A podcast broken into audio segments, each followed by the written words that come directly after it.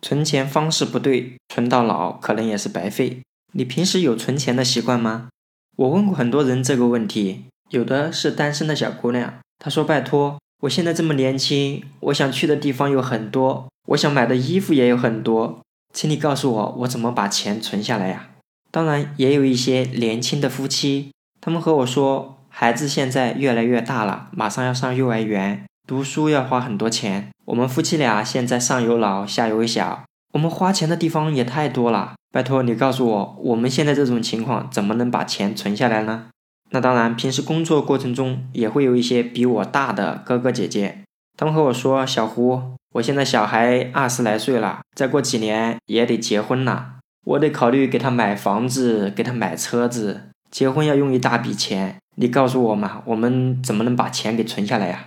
并不是所有人都会主动的去存钱，所以如果你现在已经有存钱的习惯，我首先要恭喜你，因为你不仅在年轻的时候过得更加充实，相信你的退休生活很大程度上可能不会因为金钱而烦恼。当身边人问我怎么把钱存下来的时候，我确实不知道该怎么去回答，而同时我会想到另外一个问题，不知道大家有没有考虑过，我们现在很年轻，或者已经步入中年。事业有所成，收入也还比较好。我们在年轻的时候花钱的地方确实有很多，而找钱的渠道也有不少。如果哪一天我们已经退休了，我想问一下，我们的挣钱渠道还有什么呢？如果你在年轻的时候为自己存下了养老保险，我们在退休的时候可以拿到国家的退休金。对于我们年轻的时候每个月挣多少，基本上花多少的情况下。我们这样的习惯可能一持续都是几十年。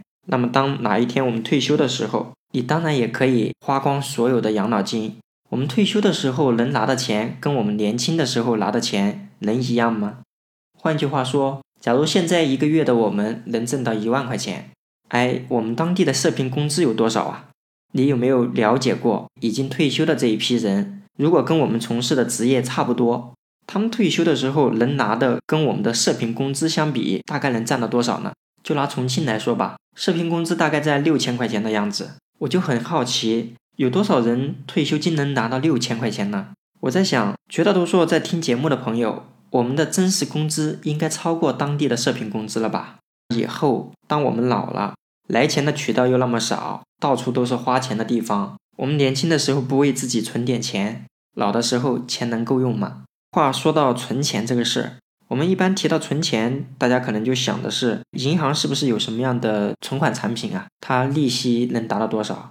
是的，我们说到存钱，大家想到能给到我们的一个利息回报大概有多少，这是无可厚非的。同时，我会考虑你这个收益能够维持多久。现在是二零二二年的三月一号，那么我们现在如果去银行存款，一般的。不是大额存单，如果你去那种地区性的银行，三年期、五年期，大概三年几的样子。那么，既然现在我们有可能有一笔钱是短期内要用的，嗯，这个时候我们可以放在银行的活期啊，一年期、两年期、三年期都可以，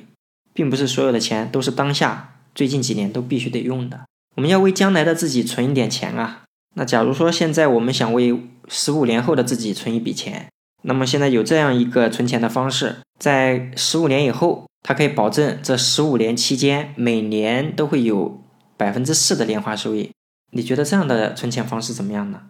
也有可能我们想为自己未来退休的时候存一笔钱，三十年以后我们打算过退休生活。那么如果有这样一个存钱的方式，当我们退休的时候，那么这三十年期间，它可以保证每年大概有百分之五点七的年化收益。所以我想问一下，当我们有这样的安排的时候，可以保证未来三十年内每年有百分之五点七的年化收益，这样的存钱方式又怎么样呢？那么今天就是想和大家说，我们在存钱的时候，不仅要得看一看这个利息大概有多少，那么另外还有一点可能比这还重要的是，未来多少年以内都能保证有这样一个比较可观的利息。呃，今天我的分享就讲到这里，欢迎大家给我的这期节目点赞、分享、评论。